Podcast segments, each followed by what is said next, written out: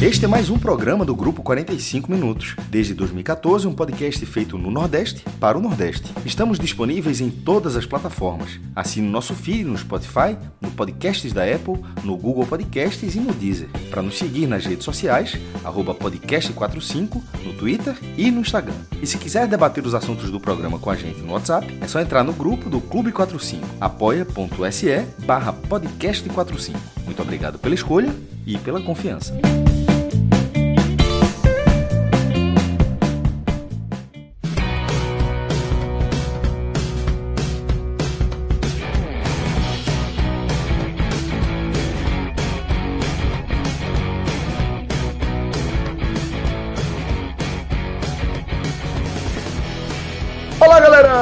Começando mais um Telecast. Eu sou Celso Shigami e estou aqui com meus queridos Fred Figueroa, Cássio Cardoso e na edição de áudio aqui do nosso programa, Danilo Melo. E eu reuni aqui essa dupla para a gente analisar é, um dos grandes clássicos do futebol brasileiro, tá?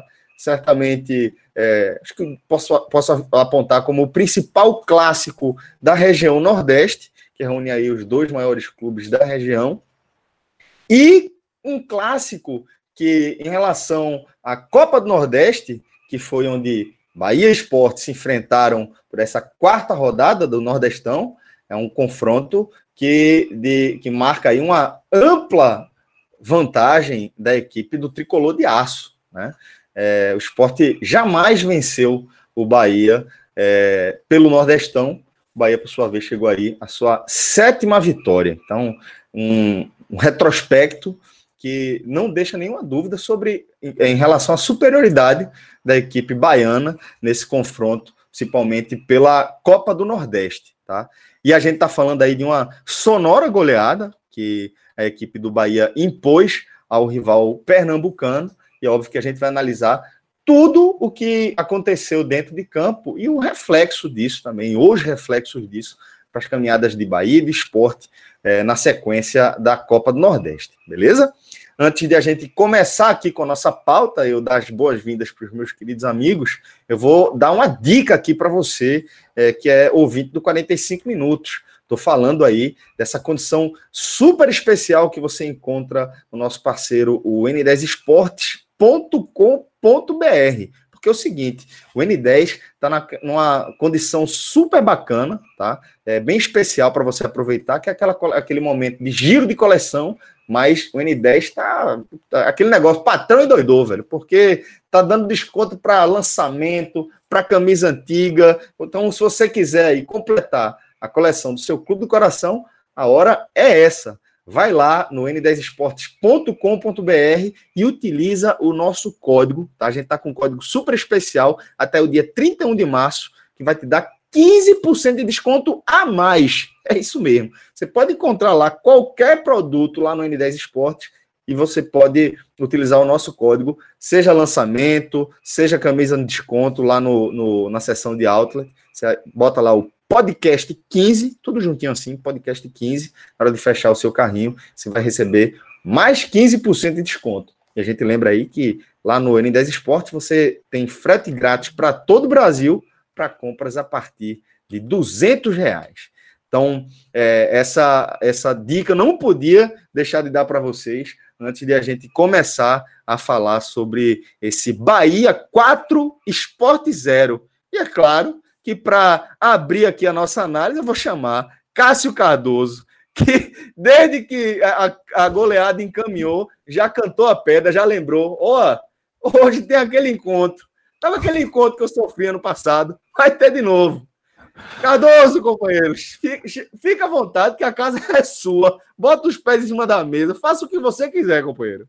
Ô, ô Celso, um abraço para você. Eu vou, vou emular Juninho Capixaba. Hoje eu tô no meu momento, irmão.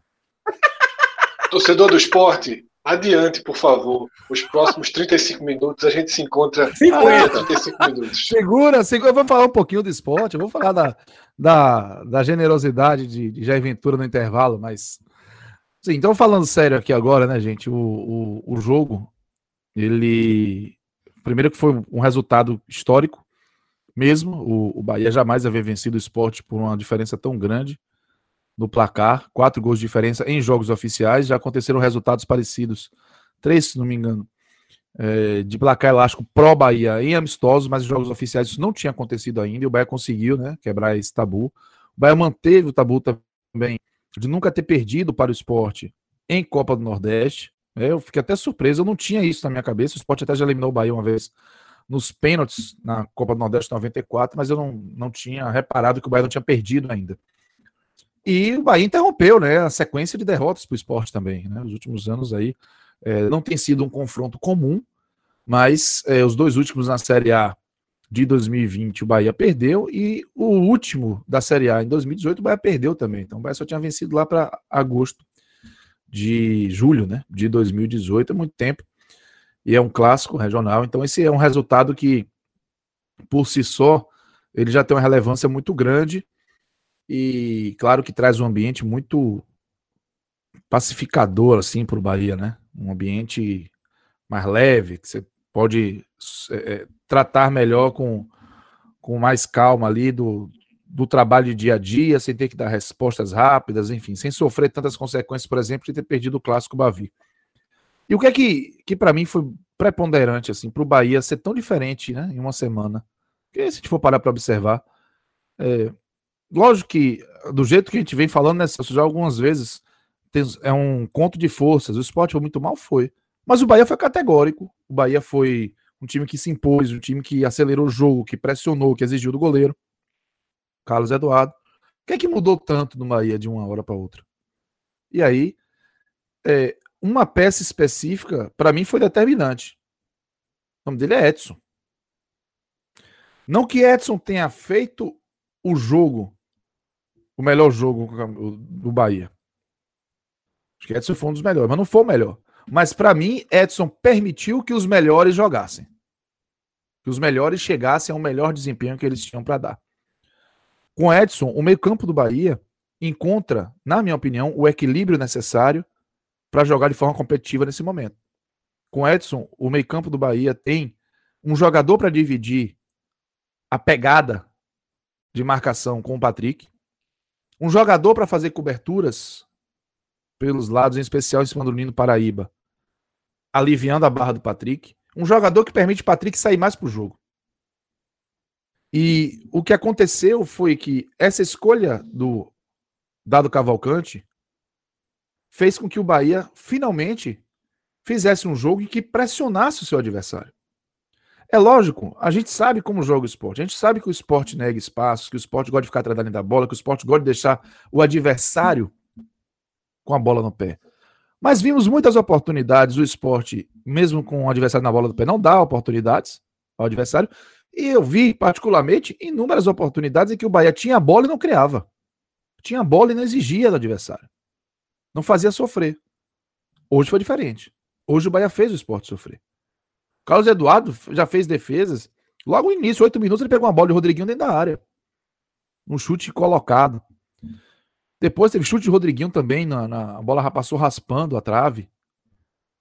Dois minutos eu lembro que teve um cruzamento de Matheus Bahia na esquerda. O Bahia começou a evoluir pelo lado e eu vou dizer um negócio para vocês aqui. Que é, é, pode parecer até grosseiro, somente com o Gabriel Novaes fez dois gols. Mas o Gabriel Novaes não estava fazendo um jogo bom, não. Ele não estava conseguindo dar sequência às jogadas. O Gilberto também não fez um bom jogo, no geral. Não foi um bom jogo. Que loucura, né? Mas não foi. E isso, para mim, contribuiu para que o Bahia não conseguisse ir além na, na imposição do seu jogo, no placar também. O jogo do primeiro tempo ele foi bem a cara do que se imaginava do Bahia com, com essa proposta, surpreendeu pela fato do Bahia conseguir finalizar mais do que eu imaginava, talvez mais do que muita gente imaginava. Não surpreendeu o esporte ter criado suas principais oportunidades com a bola aérea. É bom destacar que, que mais uma vez, a bola aérea do esporte chegou mas dessa vez o Douglas foi bem. Uma ocasião com o Maidana, outra com o Mikael. Ainda teve uma do Maidana para fora. Mas, eh, no geral, o jogo realmente se concentrou todo no campo de ataque do Bahia e todo com o ataque do Bahia chutando, a bola passando perto, o Carlos Eduardo se virando, a trave ajudando. O Patrick soltou uma bomba pouco antes do seu gol. É, ela beijou a trave, depois o Daniel chutou, o Carlos Eduardo defendeu. O Bahia estava muito maduro para fazer o primeiro gol. E a impressão que eu tinha, eu imagino que todos que estão acompanhando os dois times, né, como estão se desenvolvendo, mas de forma mais profunda, é que o primeiro gol poderia proporcionar ao Bahia um jogo mais tranquilo.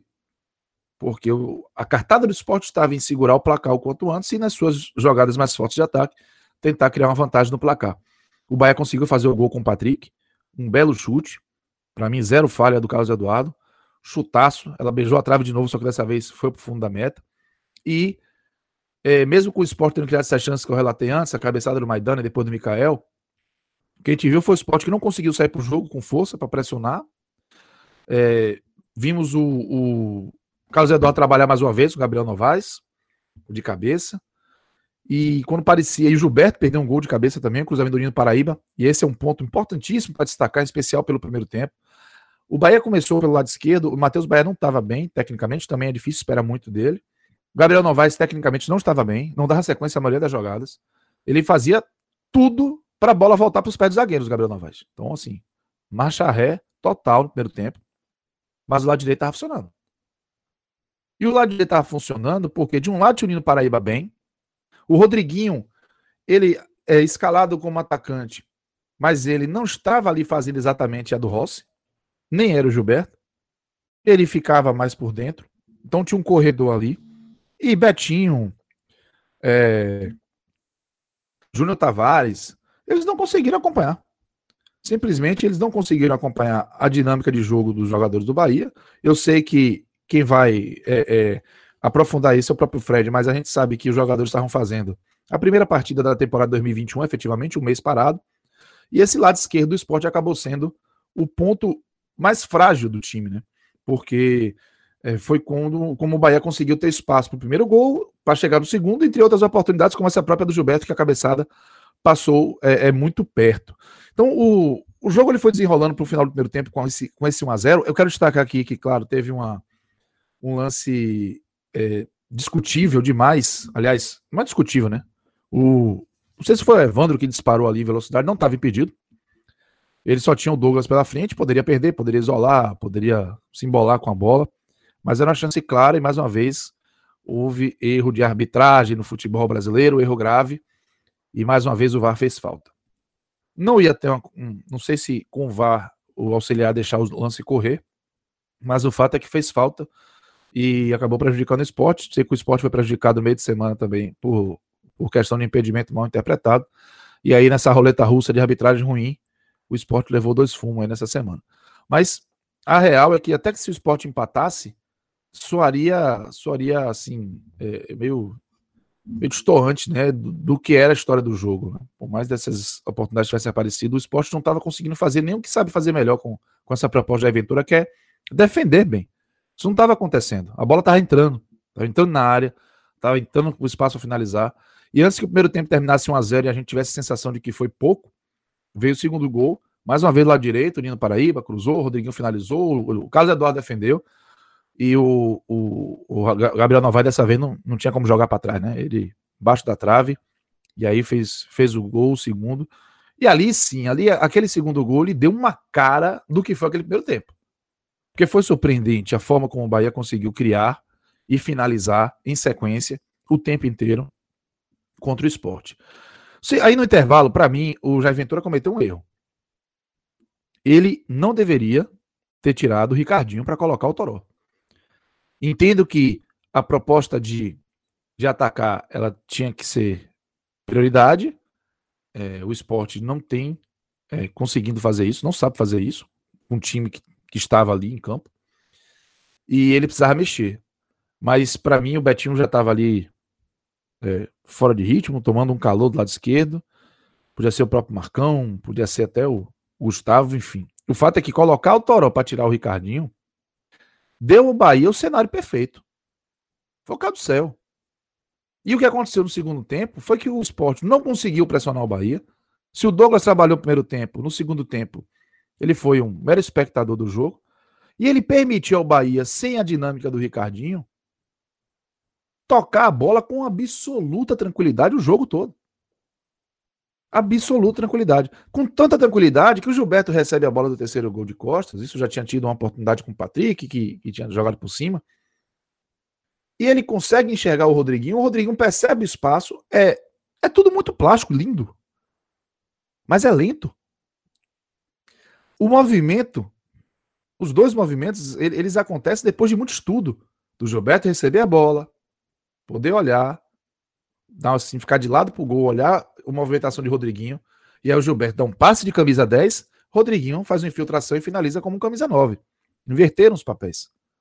Mas foi muito foi muito simples fazer isso, assim, essa invasão na área do esporte. Não era um contra-ataque, sabe? O Bahia tocou muita bola até chegar aquele momento. E ali, para mim, o terceiro gol ele foi um desenho do que se tornou o esporte após a alteração do Jair Ventura. O Bahia não tinha nada com isso, já estava fazendo um jogo mais consistente, já estava fazendo um jogo de, de autoridade e conseguiu ficar mais à vontade com isso. Fez o terceiro gol, foi muito, muito é, é, tranquilo para o Rodrigo fazer o terceiro gol.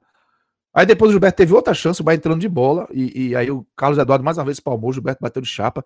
Aliás, eu fico imaginando o que seria hoje do jogo se tivesse esse formato e o Matheus e, o, e o Luan Poli tivesse sido preservado na meta. O Luan Poli fez bons jogos contra o Bahia, mas com a fase que ele vive, com o que pegou o Carlos Eduardo, talvez a gente estivesse falando aqui de uma goleada realmente ainda maior é, diante da fase que está vivendo o, o, goleiro que o Luan Poli, que era o titular até a última partida. Porque o Carlos Eduardo pegou outra bola difícil, botou para lateral. E aí, é, a bola do Bahia do lado direito não entrou tanto, o Paraíba começou a querer dar drible, enfim, relaxando, foi normal. O Bahia ficou muito confortável no jogo, o Bahia não, não tinha mais ameaça, não sentiu, na verdade, ameaça ao placar em momento nenhum do segundo tempo, nenhum, em absoluto. E aí o quarto gol foi, assim, uma naturalidade, né? Foi um, algo, uma constância do jogo.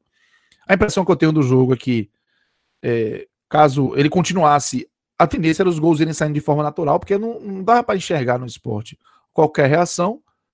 E o Bahia estava muito tranquilo. Quando está muito tranquilo com uma vantagem no placar, as coisas fluem mais. O Matheus Bahia cruzou, o Gilberto chutou no, mais uma defesa do Carlos Eduardo e o Gabriel Novaes aí pegou muito bem. Né? Uma chicotada na bola por 4x0. E quando a gente olhou 33, 4x0 do jeito que estava acontecendo, eu esperei até mais. Falei, se o Bahia apertar, o Bahia vai fazer mais.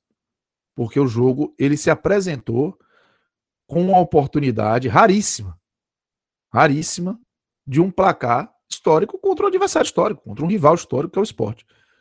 Mas é, o 4 a 0 ficou de bom tamanho para o Bahia. Lógico que construiu para mais, o Carlos Eduardo trabalhou para evitar que fosse mais, mas ficou de bom tamanho. Foi um resultado justo, foi um resultado de, de imposição, um resultado que para mim apresentou ao Bahia e a Dado Cavalcante um caminho para ser competitivo. A entrada de Edson permitiu ao Bahia recuperar melhor a bola na pressão pós-perda a recuperar a segunda bola com mais velocidade, com mais frequência. Permitiu ao Patrick chegar mais perto da área. Então o Patrick finalizou três vezes que eu tô lembrando de cabeça aqui. Uma pro gol, uma na trave, uma por cima. Permitiu a um dos melhores jogadores do Bahia na, no final da temporada passada repetir o seu nível de desempenho. E o Bahia também contou com o Rodriguinho em grande fase, mas a gente vai é, abordar isso quando for falar das, das jornadas individuais. Acho que o Dado Cavalcante encontrou uma forma do Bahia ser competitivo, aplicou contra um time de Série A, o primeiro time de Série A que o Bahia enfrenta nessa nova temporada, e o Bahia correspondeu muito bem. Se ele vai enxergar que o Edson foi é, fundamental para essa engrenagem funcionar dessa forma, eu não sei. Eu ouvi a entrevista coletiva dele pós-jogo, ele tratou é, de equilibrar essa relação entre o Edson e o Daniel. Eu não, não concordo muito com esse peso. Para mim, o, Edson, é, pela característica dele e até pela qualidade do jogo que ele fez, ele foi decisivo para o Bahia conseguir impor o seu jogo diante do esporte e conseguir um placar tão dilatado na partida. Bom, é, então deixa eu chamar Fred. Fred tá por aqui ainda, né? Desistiu não, né? tomei um banho, tomei um banho, assisti uma série e voltei. eu, eu fiquei abatido. Teve uma hora que eu comecei a ficar abatido. Mas enfim. É, o Fred, poderia vamos... ser o set de Chicago, pense nisso. Viu? Era esse que eu tô assistindo. Tá vendo? Maravilhoso o filme, inclusive. Eu Mas, não pude ver o final, infelizmente. Se não fosse Mas... Carlos Eduardo, vale a pena, só digo isso. Se não fosse Carlos Eduardo, podia ser esse o tema do Belecast. Eu entendi a sua resenha, seu engraçadinho. Mas vamos lá. É, Fred, é, a gente tá falando aí de, de um confronto, né? Que eu, você, a gente já falou isso várias vezes, mas vou repetir aqui, que a gente considera como o, a primeira apresentação do esporte no segundo capítulo, como você colocou. o primeiro capítulo fechou a partir do momento que o esporte pôde voltar a inscrever jogadores e contar com, com reforços e, fundamentalmente, com suas peças principais, com seu time profissional. Né? E aí, dito isso, Fred, a gente chega é, para esse primeiro compromisso do segundo capítulo, nessa é, goleada imposta pelo Bahia em Pituaçu. Tá? Um jogo que é, me chamou muita atenção é, o colapso do sistema defensivo do esporte, é, com destaque para as laterais, mas fundamentalmente com destaque ali para o lado esquerdo, com Júnior Tavares e Dalberto é, dando muito espaço, muito é, lentos na, na reação, e com isso estourando tudo ali no meio de campo também. Proteção da zaga do esporte estava com espaço que você não costuma ver, é, nem num time com a, com a defesa ruim muito menos num time que tinha em seu sistema defensivo um dos seus pilares, o seu destaque.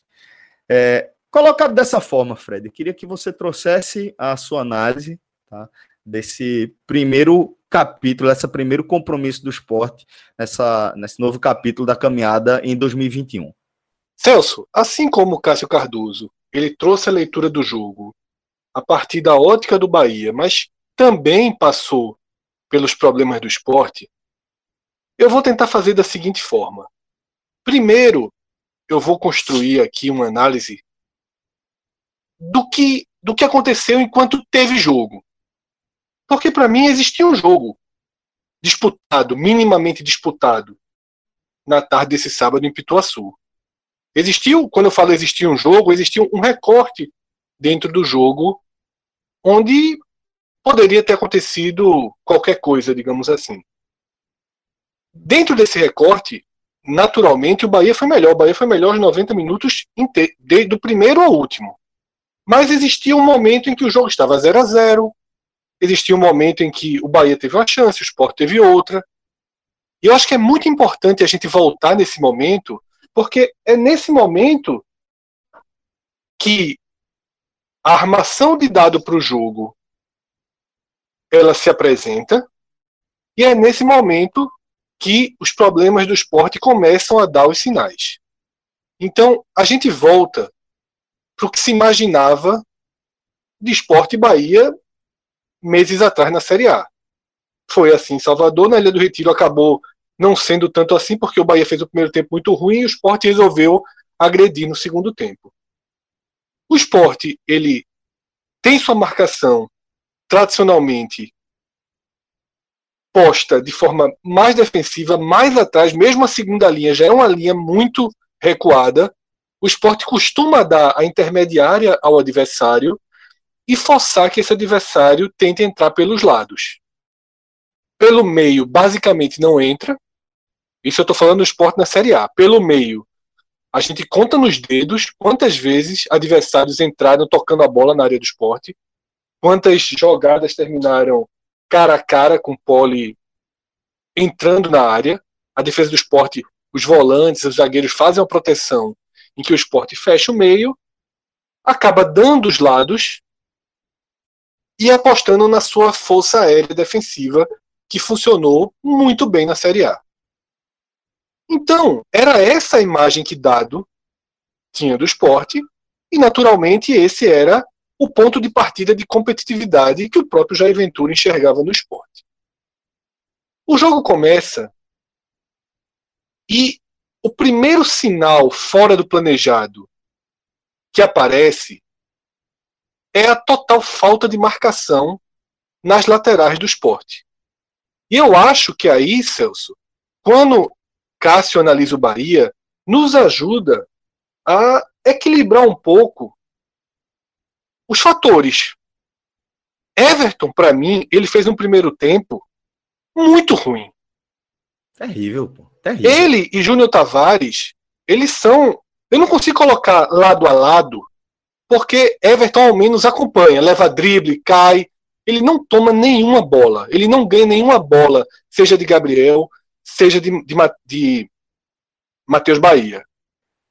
Ele não consegue ganhar nenhuma bola.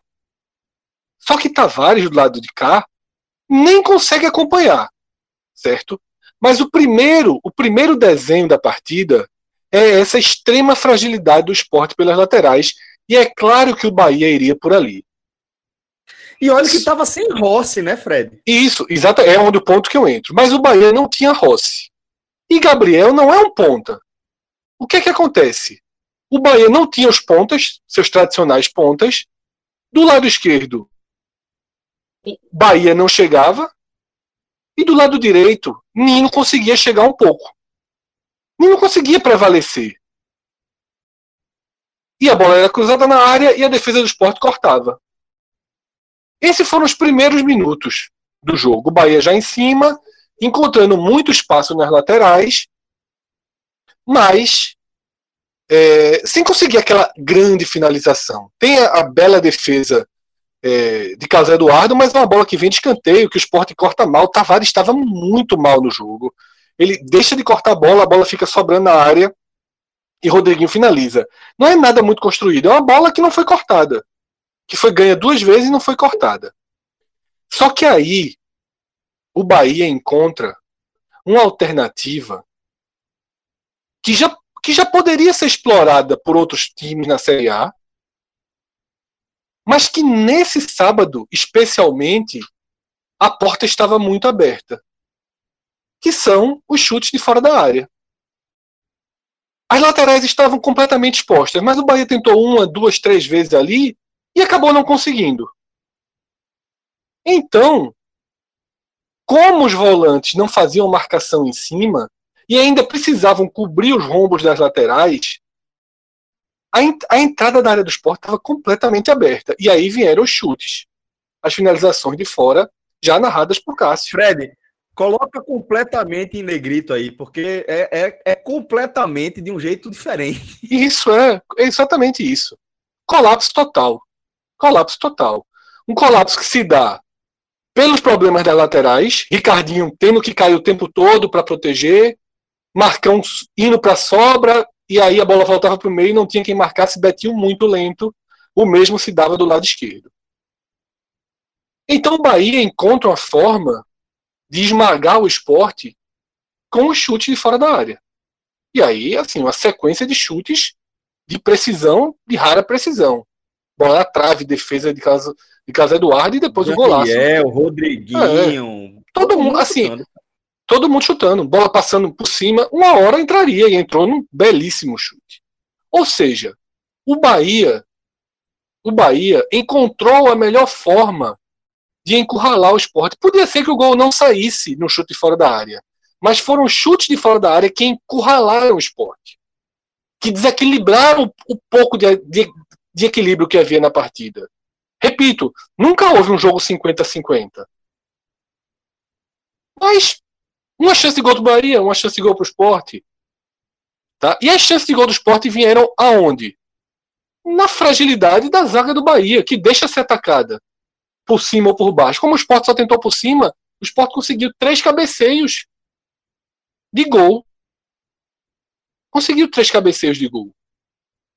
Por baixo, conseguiu uma bola que Everton ficou cara a cara, jogo 0 a 0 ainda. Everton ficou cara a cara com Douglas e isolou. E o lance já citado por Cássio, né, que era Mikael, que ia seguir com a bola, um impedimento de um metro, né, que o árbitro marcou, o jogo estava 1 a 0 naquele momento, né, é, no momento daquele, daquele impedimento. Mas eu concordo com a leitura de que é, o, o, placar justo, mesmo com esses lances do esporte, o placar justo era a vitória do Bahia, era o triunfo do Bahia no primeiro tempo, era claro que sim. E eu, na dúvida entre um ou dois gols de diferença. Nessa dúvida, porque como o Sport teve a chance dele, teve esse lance de um cara a cara isolado, ficaria na dúvida entre um e dois. Mas depois que sai o primeiro gol e o Bahia tranquiliza, aí o Bahia começa a explorar os lados do esporte com a cabeça fria. Não precisa entrar na, pela, pelo lado e cruzar. Você pode entrar pelo lado e tocar a bola por baixo e tentar agredir o outro esporte de outras formas, já que os lados estavam abertos. E nessa dos lados abertos e, do, e das péssimas partidas dos dois laterais, tem algo que eu não vi ninguém comentando sobre Everton, que foi assim: o esporte não pode jogar dessa forma. Pedrão é, contra a Juazeirense, sofreu dois gols sem marcar as costas. E teve esse cabeceio de Gilberto e um cabeceio de Lucas Fonseca. As duas bolas estavam com o Everton. E os caras vieram de trás e cabecearam nas costas dele. Claro que Everton é baixo, talvez não tivesse não ele é que está marcando né, ali. Fred? É, a gente já sabe não, que isso não é por acaso. isso, então assim, o Bahia teve duas grandes chances de cabeça porque Everton não marcou, não teve tempo de bola para evitar. Então, existia um jogo, existia um, um, um confronto. E esse confronto foi vencido nessa melhor estratégia do Bahia de esmagar o esporte chutando de fora da área. E aí um talento que, repito, a gente já sabia o de Rodriguinho, a gente já sabia o Daniel e Patrick. É impressionante a qualidade da finalização de fora dele. Preciso, muito preciso o chute. E aí está todo o mérito do Bahia em construir o placar que definia o jogo. E o segundo tempo foi em ritmo de treino. Tá? Aqui eu faço a pausa, né, digamos assim, para trazer como o esporte chegou até essa atuação. E não existe, sabe, Celso, no mundo do futebol, frieza, bolha, isolamento suficiente para você não deixar que o de fora interfira. A gente vive um, um, um, o futebol, ele é relacionado com as nossas vidas. Os jogadores, os treinadores, ah, não vou entrar nas redes sociais, vai entrar. A esposa vai entrar, o primo vai entrar, o amigo vai entrar, o outro jogador vai entrar. Tá? E há uma, uma, uma sucessão de fatos que empurrou o esporte para uma situação de pressão em Salvador. Os erros de arbitragem contra o 4 de julho entram nessa conta. Porque aquele resultado que a gente crava, 1 a 1 contra o 4 de julho, que a gente crava como fim da prime do primeiro capítulo do esporte em 2021, e de fato é o fim, a partir daqui o esporte vai lidar com os seus problemas reais, porque aquilo, era, aquilo é um, um, lado meio que real. Não é parâmetro para a temporada. O que aconteceu até esse sábado. A partir desse sábado, o esporte enfrenta os problemas reais. Mas havia uma, uma, uma, uma espera, uma comoção, uma necessidade de ter um time com mais profissionais em campo.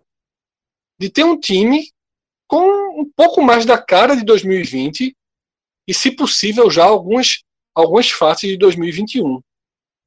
Era necessário fazer isso.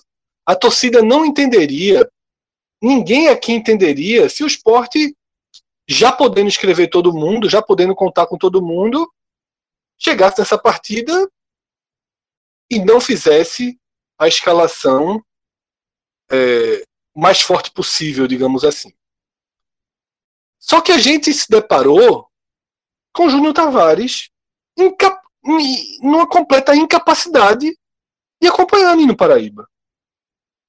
Veja, Júnior Tavares há três meses acompanhou, parou, não deixou passar. Nesse, nesse sábado ele parecia o lateral do Campinense, que enfrentou o Bahia na Copa do Brasil. Assim, as jogadas eram inacreditáveis. Teve uma jogada é, que não foi do segundo era, gol. Foi... É inacreditável. Era inacreditável. As jogadas eram assim. É, o coletivo do Bahia fecharia mais um treino coletivo do Bahia fecharia melhor. Tinha bolas em diagonal que passava. O time, o time colapsou mentalmente. O time ficou incapaz de reagir. Ele estava tava acompanhando atônito o, o desempenho do Bahia, a performance dos adversários é, em campo. Pô. Mas isso ainda tô, Celso, no 0x0 mesmo, sabe?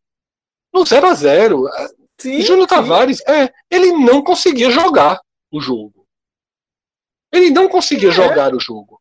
Everton tentava jogar o jogo, mas não conseguia marcar. E aí, é o que eu falo, por, por reflexo direto, mas também por baixo desempenho, os três volantes entravam nessa, nessa, nesse colapso. Tá? Então, Celso, voltando para a escolha, será que Júnior Tavares tinha condição física de voltar na temporada contra o Bahia? Contra o 4 de julho ele teria. Mas será que ele tinha contra o Bahia? Será que não era mais prudente Sander? Que certamente não permitiria isso que a gente viu? Certamente. Veja só, Sander, no, na pior partida dele, não permitiria, porque eu nunca tinha visto não ter marcação. Fred era, era é exatamente isso, pô. É exatamente isso. Não eu, tem marcação. É, não tem, pô. Não tem não resistência. Tem. Não, tem, não tem, exatamente. Não é, teve assim. Quase, quase, quem, acompanha, quem já acompanha o treino de futebol, era quase um treino de posicionamento, um treino tático de posicionamento com o técnico posicionando homens de defesa, mas instruindo os jogadores de ataque. Ó, faz isso aqui, dá aqui e passa ali. Para a galera só entender a jogada. Parecia é. simplesmente um treino. As diagonais horríveis. As diagonais abertas. Quem tinha que proteger na esquerda da Alberto? Extremamente pesado. Extremamente pesado. Arrastando. Né? Se arrastando. Ricardinho era muito engraçado que do lado esquerdo eram dois se arrastando e dando um buraco imenso, e do lado direito os dois chegavam, mas não não tomavam a bola. Isso. Eles cercavam, mas não tomavam a bola. Como o Bahia tem menos qualidade pela esquerda, deu uma sensação muito mais clara de que foi o lado esquerdo do esporte a porta aberta. Acabou sendo, sim. Mas muito mais foi, por né? É, foi. Mas assim, talvez se o Bahia tivesse um grande lateral esquerdo e tivesse jogando com ponta aberta ali, teria destruído o esporte pela direita do esporte. O que aconteceu foi que coincidiu o pior lado do esporte com a melhor forma do Bahia de chegar pelo lado. Então, assim, Celso, um colapso completo. Um colapso completo. Que, que é, é, eu não sei como, como poderia ter sido diferente. Me pareceria mais seguro três zagueiros? Sim. Mas aí, Celso, é aquilo. O eco, né? o elo de um jogo no outro, né? a rejeição que, que poderia haver.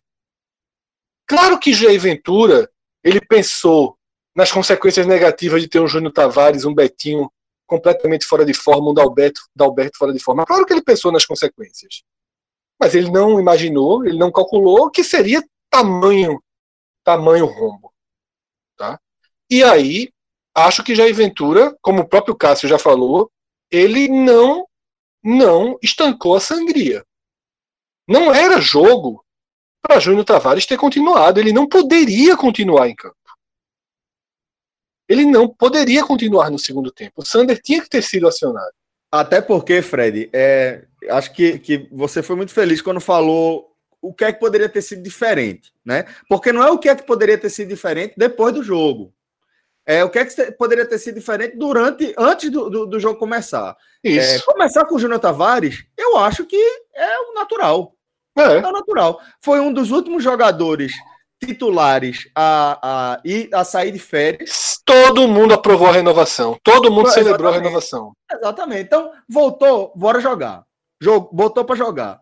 Aí, aí vem a, a, outra parte da análise, né? Porque é, você acha, ou qualquer pessoa cogita, que o, o, o plano de Jair Ventura, a recomendação, a instrução de Jair Ventura para Júnior Tavares foi: ó, dá bastante espaço. Não precisa correr atrás, não. Deixa os caras entrar. Se, se tiver uma bola esticada, não tem problema, não. Pode só olhar. Certamente não foi. Porém, foi isso que aconteceu. É. E aí vem essa segunda leitura. E a crítica, que eu acho que tem que ser uma crítica contundente à, decisão de Jair Ventura de não fazer nada. Porque é, ele, ele... certeza que ele não planejou aquele colapso. Mas Exatamente. Ele... Volta com 2 a 0 Celso. Ali, o segundo gol, o segundo gol foi muito duro, porque o segundo gol meio que impediu Jair Ventura de corrigir a defesa. Tá entendendo? Imagina é, se ele. Imagina mais. se Jair Ventura, sendo quem ele é, a plaquinha que sobe é Thierry entrando. 2 a 0 contra. Veja, tinha que ser, né? Poderia ser. Sander tinha que ser. Veja só. Sander tinha que entrar. É, exato. É, tinha que ser alguém para corrigir aquele lado esquerdo ali. É isso que eu tô é. querendo dizer. Tinha que ser, tinha que ser Sander. Tinha que ser Sander, certo? Eu acho que ele deveria ter tirado Sander, ou deveria ter tirado Tavares, deveria ter tirado Dalberto, tirava todo aquele lado esquerdo, ou pelo menos tirava Dalberto e colocava Sander, que também seria uma leitura defensiva. É, para soltar a, Tavares, né? É, as substituições, ou para pelo menos proteger Tavares. As substituições que ajudariam o esporte a voltar para o jogo eram defensivas. Sim. Mas estava 2 a 0 Se tivesse 1 a 0 eu acho que ele tinha peito para tentar arrumar por, pela defesa. E aí ele tentou uma loucura, que foi botar Toró. Uma loucura, sabe? E Toró mal. Médio, né? Neilton muito mal quando entrou. Neilton chegou quarta-feira no esporte, quinta-feira. Neilton chegou no esporte há três dias, eu acho. Quando foi que Neilton chegou no esporte? Foi. Acho que três, quatro dias, cinco dias, não sei. Neilton fez três treinos, dois treinos no esporte. Mas o treinador sabia que havia cobrança por esses por esses novos jogadores, né? E, e aí o colapso aconteceu. O segundo tempo já foi muito bem é, dito aqui. Foi um jogo treino. O esporte não teve resistência, não teve chegada, não teve nada no segundo tempo. E agora, Celso, é o segundo capítulo. Certo? Agora, isso que aconteceu hoje em Salvador está na conta de Jair Ventura, está na conta do planejamento, está na conta dos jogadores. A partir daqui, a gente começa a recontar a história do esporte em 2021. A partir daqui. Porque quando ele pensar o time para terça-feira, o jogo de quarta passada não vale nada. Nada. O jogo nada, contra nada. a Juazeirense não vale nada. Mas esse de hoje tem que valer. Vale, esse de vale, hoje. Vale, Fred, para. É, isso aí se, se traduz em pressão. Isso aí Isso. se traduz em, em desconforto. Mas, por exemplo, eu já acho que Júnior Tavares não pode jogar terça-feira. Eu já acho que Júnior Tavares não tem condição física de ser titular terça-feira. E nem Dalberto. E veja só, Thiago Neves voltando, ele ganha um, algumas opções. Júnior Tavares não tem condição física. Dalberto não tem condição física. Isso. Eu não sei se Patrick volta. Mas como Elias, que é o outro lateral direito, não pode jogar a Copa do Nordeste, jogou a fase pré aí por um. Nem sei por onde foi. Jogou aquela pré-Copa do Nordeste por algum time. Possivelmente Everton vai ter que ficar na direita. Mas vai ter que ter uma melhor proteção. Ricardinho não dá essa melhor proteção. Tem que ser uma melhor proteção que chegue mais na frente. Tá? Talvez seja Toró. Talvez. Talvez ele possa começar com Toró. Acho que sim.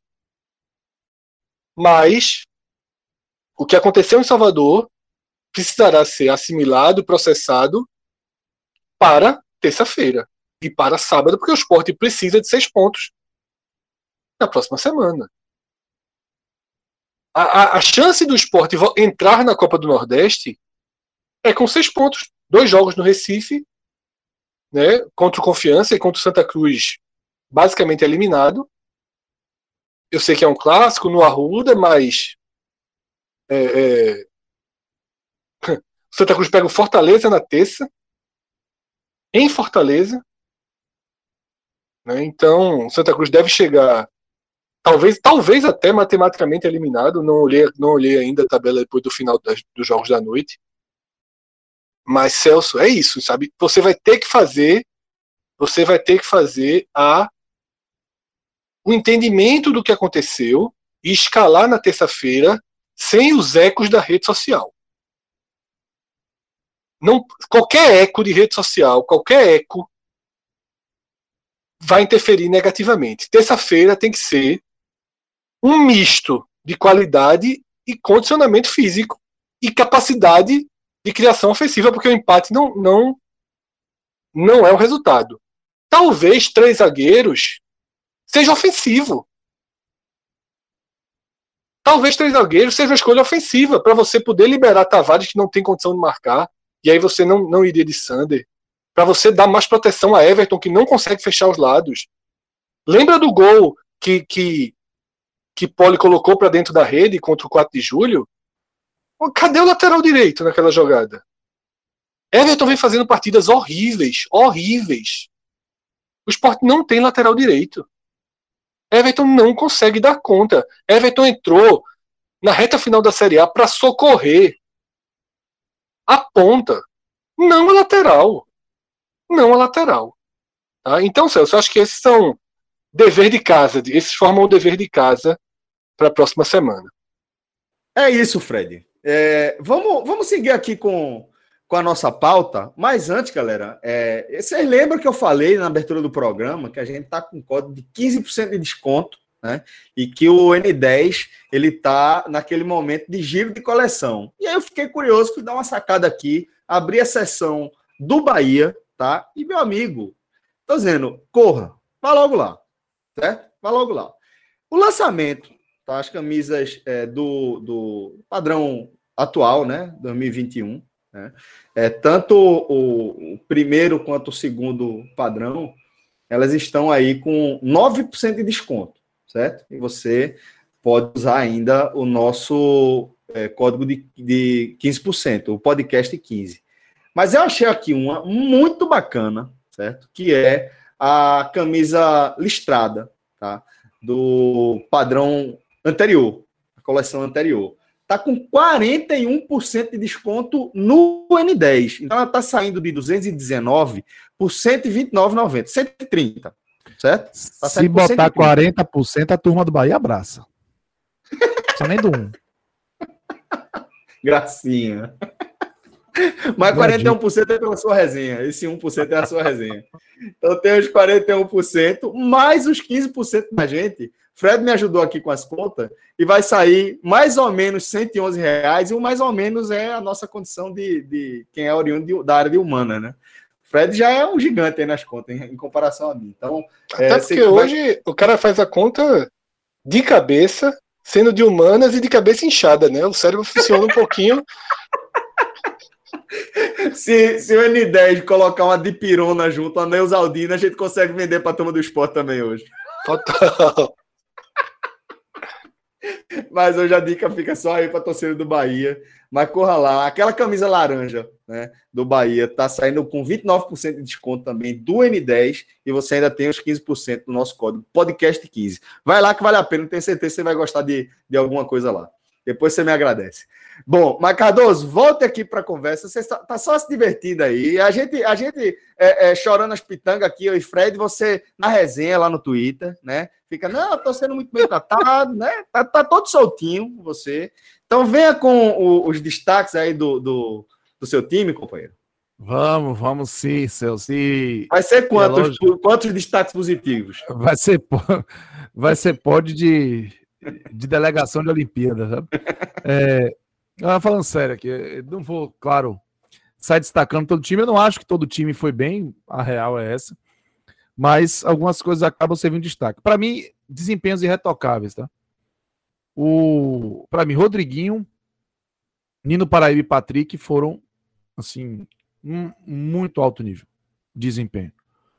Rodriguinho, mais uma vez, funcionando por dentro mais perto da área como um atacante. Finalizou muito. Fez um belo gol, deu bons passes. Nino Paraíba com aproveitando esse espaço, né? Fred bem reforçou aí do lado esquerdo e ele acabou participando dos gols, participou do segundo, deixou uma bola na cabeça do Gilberto. Ele é, é, fez o jogo muito tranquilo. E para mim, o Patrick foi o melhor de todos, com um nível de regularidade altíssimo em todas as, as, as, fases defensivas, na fase ofensiva, no apoio ao ataque, com um, uma mira apuradíssima, chute de fora da área, e, e, ele foi melhor. Mas eh, vale destacar, por exemplo, Gilberto. Eu estava pronto para dizer que Gilberto não fez um bom jogo. Aí Gilberto, eu acho um passe daquele para Rodriguinho. Então fica muito difícil, né?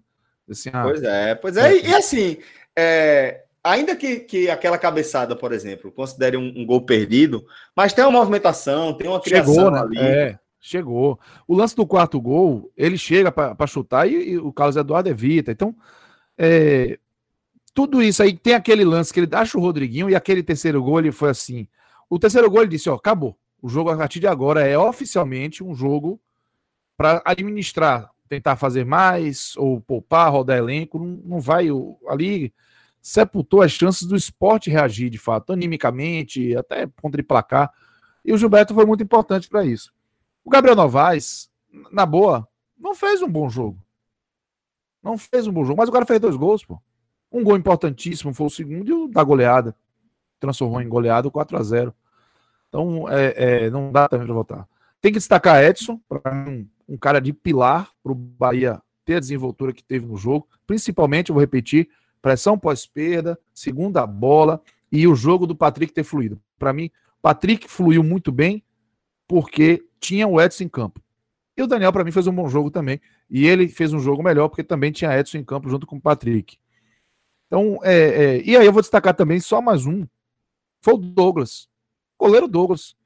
Porque se, se, e eu concordo com o Fred, se o jogo tem essa dinâmica, que permite, inclusive, que mesmo um time estando melhor que o outro, eventos aconteçam e mudem tudo, Douglas evitou que um evento como o gol de empate do Maidana acontecesse, ou o próprio gol do Mikael. E a gente não sabe o que ia ter de desdobramento, né? A gente não sabe como ia repercutir um gol de empate naquele momento do esporte. Até porque o esporte estava no processo de tentar recobrar a confiança. O Bahia vem de jogos em que não foi bem, em que não conseguiu é, é, mostrar um bom futebol, então isso poderia ter um, uma consequência muito grave para o jogo do Bahia, se sofresse um empate naquele final do primeiro tempo. E de repente o Douglas apareceu para evitar. Então acho que o Douglas merece a menção. Mas é, o meu pódio é Patrick, o melhor, Rodriguinho e Nino Paraíba. E os destaques negativos, você consegue apontar alguém? Consigo. Eu consigo apontar um destaque negativo. Do Bahia, viu? Isso. Entendi.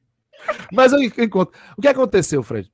Ô, Celso, o, o esporte teve duas chances claras que o Douglas precisou trabalhar e as duas chances com jogadas aéreas. Juninho, zagueiro, é lógico que dentro de um cenário de um 4 a 0 o time sequer foi vazado. É, fica mais pesado, né? Encontrar alguém que foi pior, não sei o quê. Mas assim, Juninho, ele falhou. E a gente talvez esse aqui fala um grande jogo do Carlos Eduardo e do jogo que o, Juninho entregou. E o Juninho falhou. Por quê? Cabeçadas em cima dele. A bola, quando vai aérea para onde tá o Juninho, é muito difícil ele ganhar. Falhou de novo. E Juninho, do lado esquerdo, acaba sendo um jogador que faz com que Matheus Bahia seja necessário. Porque, por exemplo, vocês falaram, né? Eu podia. Se o Juninho Capixaba, qual é o jogo forte do Juninho Capixaba? É o jogo ofensivo. Mas você não pode confiar no Capixaba, porque na parte defensiva ele deixa muito a desejar. A parte defensiva do Bahia com Juninho e Juninho Capixaba é o trem da agonia. Então, a presença do Juninho exige que o Matheus Bahia esteja lá, mesmo, mesmo o Matheus Bahia tendo muito menos intimidade com a bola do que o Juninho Capixaba, mas ele marca melhor, ele recompõe bem. Um contra um defensivo é bom. Então, é, o Juninho, para mim, ele foi um destaque negativo, mas é um destaque que acaba sendo é, muito bem, vamos dizer assim, superado pelo desempenho coletivo do time. Fred, então vamos agora pro lado goleado dessa história. Só, é... só um detalhe, viu? Aqui ah. acabei de ler aqui um tweet, o pessoal dizendo que o, o não ia ter o podcast 45, porque 45 é o número da camisa de, de Patrick, foi o melhor do Bahia. e fez o gol. Ah, não tá, fui eu. Tá, vocês estão marcados aqui pra você ver que não é piada minha. Tá, tá, estou... tá soltinho ele, tá feliz. Ô, oh, Fred, tá vendo aí, companheiro? Mas vamos lá. Vamos, vamos lá. Fazia tempo. vamos lá, companheiro. Vai lá, é, Fred. Você você quer começar salvando o pescoço de alguém ou você quer começar logo com os negativos? Não, não tem destaque positivo, Celso. Porque num jogo que o time sofre quatro gols, o goleiro não pode ser um destaque positivo, né? Então, é, não tem nenhum destaque positivo, naturalmente. O jogo foi 4 a 0 e 4 a 0 ninguém aqui vai fazer graça e dizer, ah, que bela atuação de Carlos Eduardo, poderia ter sido 8. Qualquer goleiro transforma qualquer jogo de 4 a 0 costuma, costuma ter essa avaliação de que o goleiro impediu de ser 6 e o goleiro impediu de ser 7. Então, é, não, não, não salvo o Carlos Eduardo aí, não. Claro que não culpo, de forma alguma. Não teve nenhum gol que eu achei defensável. Mas também não salvo. E esse debate sobre a escalação de Carlos Eduardo e a queda de pole aí para terceiro goleiro é um debate que precisa. Não vou trazê-lo aqui, mas ele precisa é, lembrar de um ponto fundamental da temporada passada que é dar confiança ao titular. Eu nunca achei que Poli deveria ser titular do esporte. Todo mundo sabe, pô, os programas ficam gravados, as tuitadas ficam escritas, eu não posso mudar. Eu cheguei a defender nessa mesma época do ano passado que Poli fosse o terceiro goleiro do esporte. Mas lembro muito bem que quando Jair Ventura escalou Poli, depois do jogo, contra o Curitiba, antes da partida contra o Grêmio, que ele até acabou fazendo a super partida. Antes mesmo da partida eu escrevi: agora é o seguinte, é pole até o fim. Ou contrata um, novo goleiro. Porque o que não pode é falha Maílson, entra pole. Falha pole, entra Maílson. E foi isso que a gente viu até a sexta rodada da Série A. Quem, quem falhava, saía. E não pode ser assim. Não pode ser assim. Um goleiro precisa jogar, o goleiro precisa de repetição. Tá escolhido que Carlos Eduardo é o novo goleiro titular do esporte? Então é hora de Carlos Eduardo jogar. Tá? É hora de Carlos Eduardo jogar. Contra, contra o Confiança, contra o Santa Cruz. Se ele falhar, joga Maílson até que a chance volte. Mas eu acho que você vai precisar dar confiança a qualquer que seja o goleiro. Acreditar no que está sendo trabalhado no treinamento, tá? Os três goleiros já tiveram momentos bons em suas carreiras, certo? Carlos Eduardo fez uma ótima Série B pelo Brasil, de Pelotas. Maílson fez uma ótima Série A pelo esporte, no ano em que Magrão se machucou, 2018. Fez uma boa, muito boa Série B pelo esporte até se machucar, quando o Poli assume. E Poli fez uma ótima Série A agora. Então, cada um tem é, um recorte aí das suas carreiras, mas eu continuo com a mesma visão do ano passado. Eu acho que o Sport tem três goleiros reservas. Eu acho que os três são, são reservas bem aceitáveis. Segue sem um titular e a prova disso é que todo mundo joga, né? É muito ruim você não ter goleiro, inclusive. É, é, isso mexe um pouquinho também com a confiança com o andar da carruagem, né? O esporte vinha perdendo alguns jogos com falhas muito graves de pole nesse início de temporada. Como não vai ter melhor em campo, a gente vai ter que ir para os piores, né? E meus, meus primeiros comentários já passam pelos piores, né? Para mim, o pior em campo é Júnior Tavares, sabe? Porque ele, para mim, ele participa diretamente do resultado. Né? Ele é um dano, assim, absoluto para o time. Absoluto. Eu sei que o torcedor do esporte é, não sei os que nos ouvem, mas nos, no contato com a rede social. E a rede social acaba alimentando a transmissão e a transmissão, é, muitas vezes, o perfil até da transmissão né, local aqui ecoa discurso de torcedor, né, alimenta ondas. E Dalberto, ele foi o alvo número um. Ele foi o alvo número um. Por que Dalberto foi o alvo número um? Porque Dalberto é o alvo número um. Dalberto é o alvo número um. Por quê? Não é um cara habilidoso. Porque, por não ser habilidoso, recebeu chances ali durante a Série A, perdeu bolas que as pessoas. Quando o cara não é habilidoso, o torcedor tem uma, uma imediata rejeição. É muito difícil o torcedor. Tem outra questão aí também, Fred, preponderante. Ele foi. É, ele chegou no clube e, se, e, e, quando ele começou a jogar ali, é, gerou-se uma expectativa de que ele era um, um, um né? Isso, sem ser, né? Mas aí, Celso, o torcedor por si só tem uma certa dificuldade com um jogador que não é habilidoso. Quando a bola bate na canela, né? É, é muito difícil o torcedor. O torcedor, o, o bonzinho que domina, o Regis da vida, o torcedor adora. Né? Porque quando ele não marca, quando ele dá as costas para a bola, né? quando ele some do jogo, isso tudo vale menos do que quando ele pega e dá um drible legal e dá um passe legal. O jogador que é menos capacitado, tecnicamente, ele tem um, um, um caminho muito mais difícil para convencer o torcedor. E Dalberto ainda foi jogado agora na chama da fogueira política né, do esporte. É, isso é uma coisa assim absolutamente complicada que o clube está passando. Não era para estar tá passando né, em março. Uma gestão é, de Milton Bivar com muitos problemas, né, com argumentos positivos e outros negativos, mas que não demonstrou e não demonstra preocupação com o rito democrático né, do clube, porque óbvio que a eleição não poderia acontecer no seu formato é, tradicional agora em março, né, com a situação que a pandemia traz, mas o clube tem que correr atrás do processo democrático.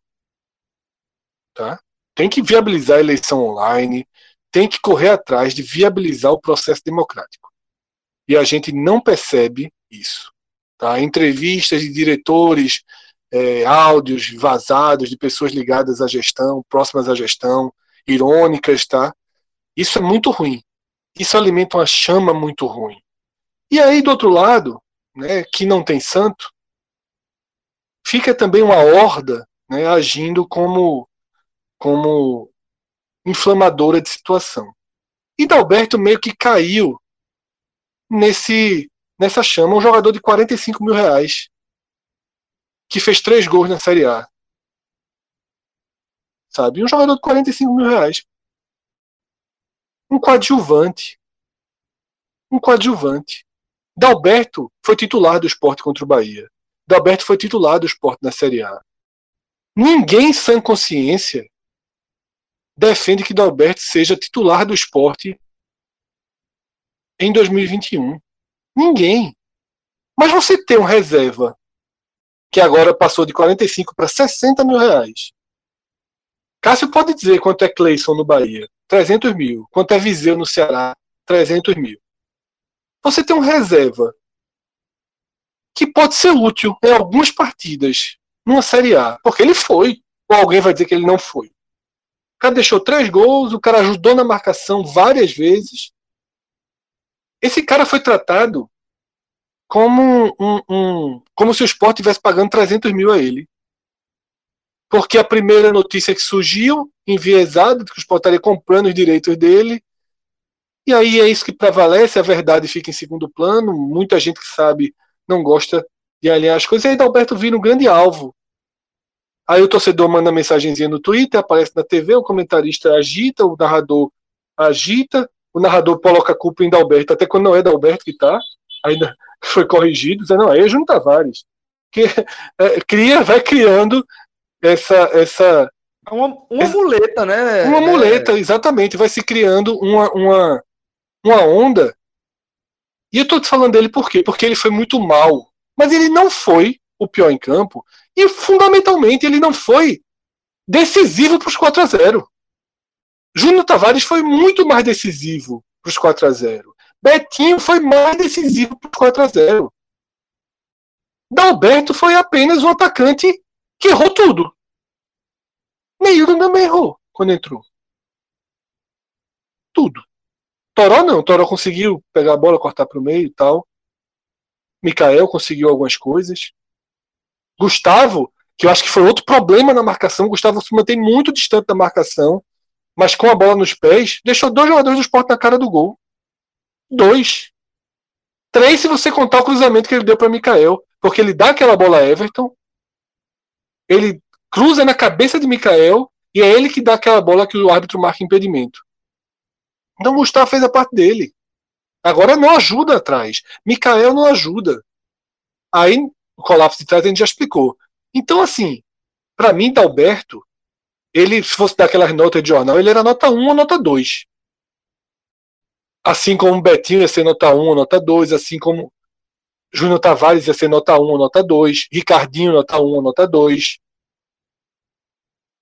Everton nota 1 ou nota 2. Mas existe a atuação que ela impede o time de ser melhor e existe aquela atuação que é decisiva direta para a derrota. Então, para mim, os três piores ficam sendo Júnior Tavares, Betinho e Dalberto. Tá? Dalberto, para mim, ainda fica na frente de Everton, porque Everton, pelo menos, pelo menos, teve uma entrega total. Estava fisicamente preparado para a partida. Dalberto não estava nem sequer fisicamente preparado para a partida. Então, Celso, eu acho que é fundamental fazer essas pontuações. Agora, se fosse para falar de negativo aqui, o discurso ia, viu?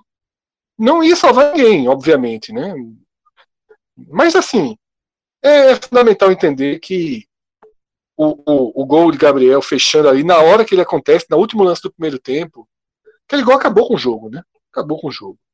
E como o Cássio falou, a bola de Gilberto para Rodriguinho, em câmera lenta, Rodriguinho ele tá assim, no meio entre Tavares e Betinho. No meio.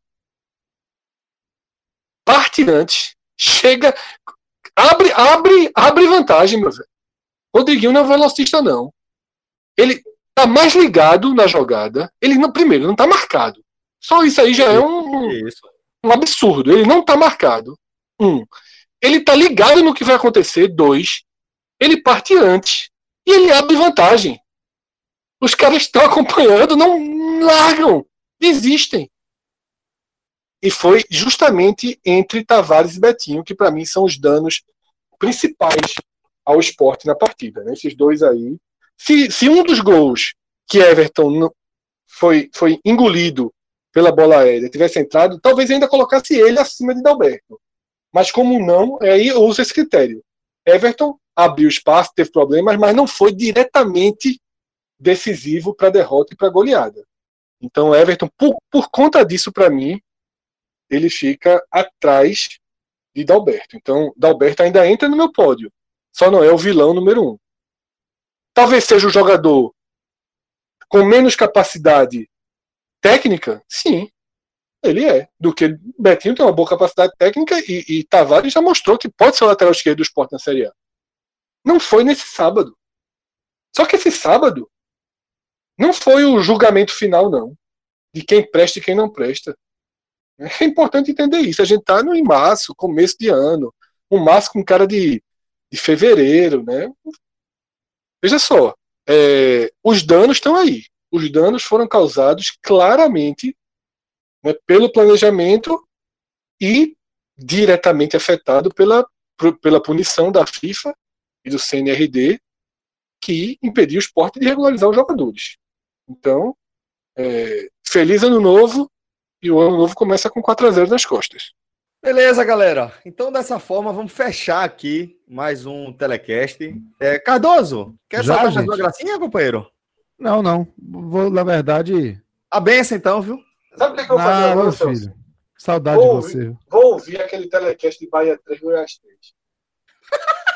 Vá, vá, meu amor. Aquilo ali foi um stand-up né, de Cássio Cardoso. stand-up. ali, ali a minha desesperança foi absoluta. Então aquilo é stand-up, pô. Aquilo ali o cara ouve para aliviar o, a cabeça, saber que a roda, a roda, a roda gira, a roda, gira. A roda gira. Olha, depois de Bahia e esporte aí na área do Retiro, vai tomou 2x0. Eu botei a resenha, fiz, gente, ainda para completar o serviço, ainda vou gravar o telecast. Meu irmão, a galera veio, coitado de você, meu amigo, que isso, se lascou, ppp, papapá. É roda gira, velho, relaxa, pô. Tá tranquilo, 4x0, nunca tinha acontecido. Foi reservado esse momento especial ali para a gente estar tá junto no sábado. Agora vai ter gelinho cremoso. Já tá vai. suave. Vai, vai, vai, vai. Perninha pra cima. trabalhando com isso, viu, jovem? Tem um filme concorrendo ao Oscar aí chamado Meu Pai. Anthony tá Hopkins. Bom. Acho que eu vou assistir. Tá bom. Um beijo, meus amados. Tô aqui, como dá o play agora. Tchau, gente. Um abraço. Obrigado. Viu? Valeu, galera. Um forte abraço. Até a próxima. Tchau, tchau.